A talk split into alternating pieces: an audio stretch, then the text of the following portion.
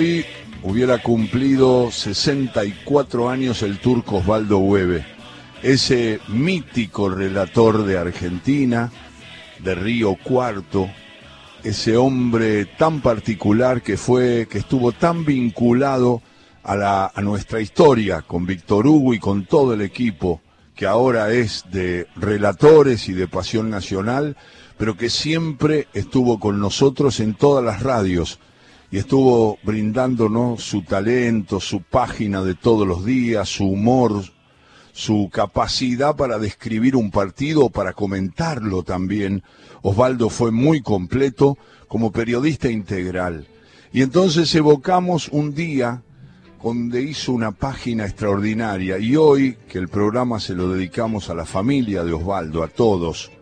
Hoy pude hablar con Flor, no pude hablar con su hermana, pero sí con, con Florcita y, mando besos a todos. Sé que se está mudando Flor y, es un día muy particular porque hoy 27 de febrero era el cumpleaños de Osvaldo. Eh, se está mudando con lo que significa la mudanza ahí en Río Cuarto. Y, y, bueno, para Pablo, para Gladys, para toda la familia de Osvaldo, un abrazo. Hoy, 27 de febrero, hubiera cumplido 64 años. Sí, 64 años Osvaldo y, y bueno, con toda su enorme trayectoria como relator y esas páginas inolvidables, creo que hoy es a los futbolistas, es muy bella. Lo decidimos con Fabiana Segovia y con Paula Rucci, que son las productoras de este programa, y con Leandro Rojas, que es nuestro guía en el rubro sonido. Y la verdad es que queríamos empezar con esta página de Osvaldo Web el día de su cumpleaños. Un abrazo Osvaldo donde quiera que estés y aquí está la página con todo afecto para todos ustedes.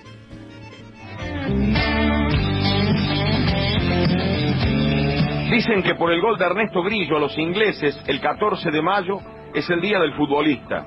Ser futbolista es primero que nada ir a patear a cualquier cancha con el bolso preparado, con las vendas, las canilleras, la ropa que lavó la vieja y los botines, los más preparados. De pararse simplemente a un costado de una canchita esperando que a uno lo inviten a jugar y que le griten, che flaco, ¿querés entrar? Y uno va dispuesto a demostrar que es una mezcla de Beckenbauer y Cruyff y resulta que después se equivoca y empiezan las excusas, que entró frío, que no conocía la cancha, que no le pasaron ni una pelota. Ser futbolista es ser compinche, en el vestuario, con las vendas y los botines, con olores de los sabrosos como el del líquido del masaje y de los otros no tan santos, y ya desde ahí nos alentamos. Las bromas, llenas de códigos que solo entienden los amigos futboleros de barrio de toda la vida. Los lamentos cuando se pierde y encima tener que recolectar las camisetas y buscar el bolso que dejamos al costado de la cancha, la felicidad cuando se gana, el cosquilleo antes de entrar a la cancha, los más tranquilos, los más inseguros, y luego la ceremonia, la que se prolonga desde que uno tiene siete años hasta el tercer tiempo de los veteranos, árbol amigo, rueda alrededor de la la cerveza y la charla sobre todos los bueyes perdidos del mundo, desde el gol que se perdió el 9 a la morocha que se tiene apuntada para el boliche por la noche. Ser futbolista es el enojo con el rival, con el árbitro. Es calentura pura que se troca en disculpa con las horas que van pasando. Es lesionarse y aguantarse el dolor hasta no poder seguir y pedir el cambio. Es esa lastimadura en la rodilla que tuvimos de chicos cuando llegábamos a casa y la vieja nos preguntaba dónde habíamos jugado y luego nos curaba haciéndonos arder un montón, nos quejábamos, pero la verdad es que uno estaba chocho de la vida. Ser futbolista es ser infantil o veterano, es una forma de concebir los ratos libres y hasta es una forma de ver las cosas.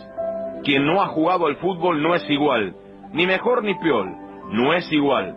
Esa apilada a los ingleses que hizo Grillo hasta ponerla desde un ángulo muy cerrado en la cancha de River un 14 de mayo del 53 y Argentina ganando por primera vez en la historia de los británicos 3 a 1, sirvió para que con el paso del tiempo se instituyera el Día del Futbolista esta fecha.